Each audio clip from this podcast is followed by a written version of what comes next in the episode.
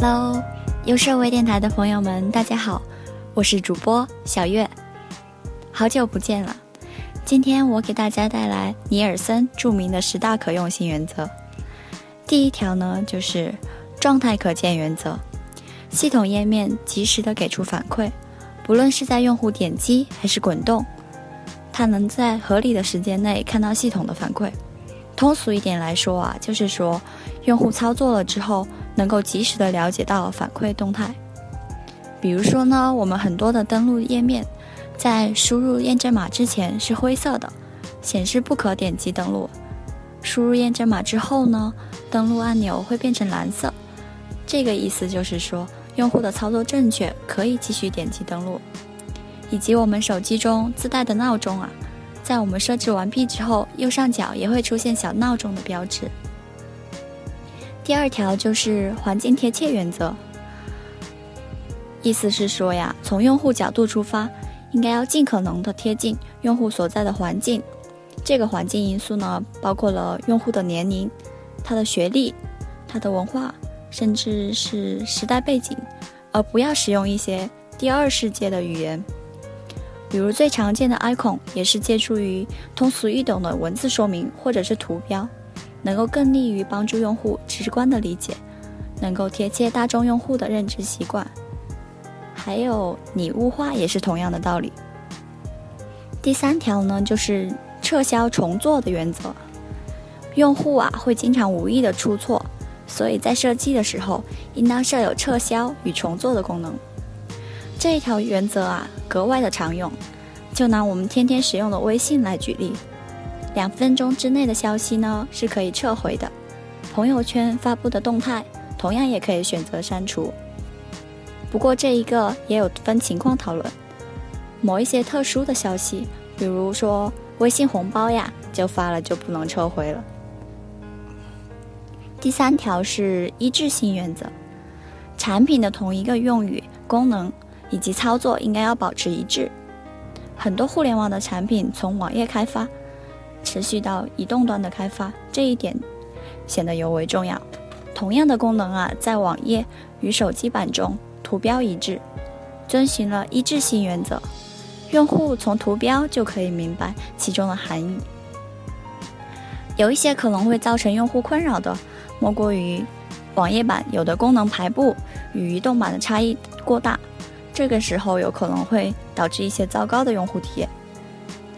小月曾经体验过一个网站，由于上一次使用是在网上用的手机端，因此我调整成夜间模式。结果第二天白天打开网页版呢，还是夜间模式。小月找了很久都找不到调回夜间模式的入口，最终啊，总算是在字体栏找到了夜间模式的按钮。当时的心情崩溃的呀。好了，第四条呢，就是防错原则。这一个意思是说，通过一些网页的设计、重组或者是特别的安排，防止或者尽量减少用户的出错。这一个属于是产品的一个预防机制。比如我们微信中的转发，会确认一遍，确认是否发送，然后才可以确认。第六条呢，就是一任原则，尽可能的减少用户回忆的负担。把需要记忆的内容啊摆上台面，简单一点来说呢，就是要帮用户省事，让用户偷懒。常见的有搜索网站中，在我们的搜索栏，其中会有自动联想的功能，这一功能免去了用户可能会输入错误的长词，并且也减少了他们的记忆烦恼。还有许多 App 中呢，将许多的类别按照字母排序，也是同样的道理。第七条呢是灵活高效原则。根据实际用户的情况，不论啊是小白还是熟练的使用者，能使他们尽快的适应流利的操作。也就是呀，要在操作设计上遵循大众的需求，习惯设计，以便于产品最大程度的达到灵活高效。我们经常会在消费类的 App 中看到商户详情页设有一键导航的功能。点击了导航之后啊，用户可以通过手机地图查询导航到服务，选择门店。这一个操作符合了大多数用户平时使用地图的习惯，也便于帮助用户快速的高效查找到门店。第八原则呢，就是一扫原则。这一个原则意思是说，一定要突出重点，在信息单元的对比下剔除一些不相关的内容。我们可以发现，几乎所有的 App 中都含有通知类型的原点。这一个原点的设计，很好的吸引了用户的注意，使得他们可以第一眼高效的处理完自己的工作。也有不少网站啊，会展示关键内容。将其他的具体详情呢，就通过一个更多详细内容提示，提到无关紧要，并且将信息弱化的作用，便于用户快速而且及时的了解出关键信息。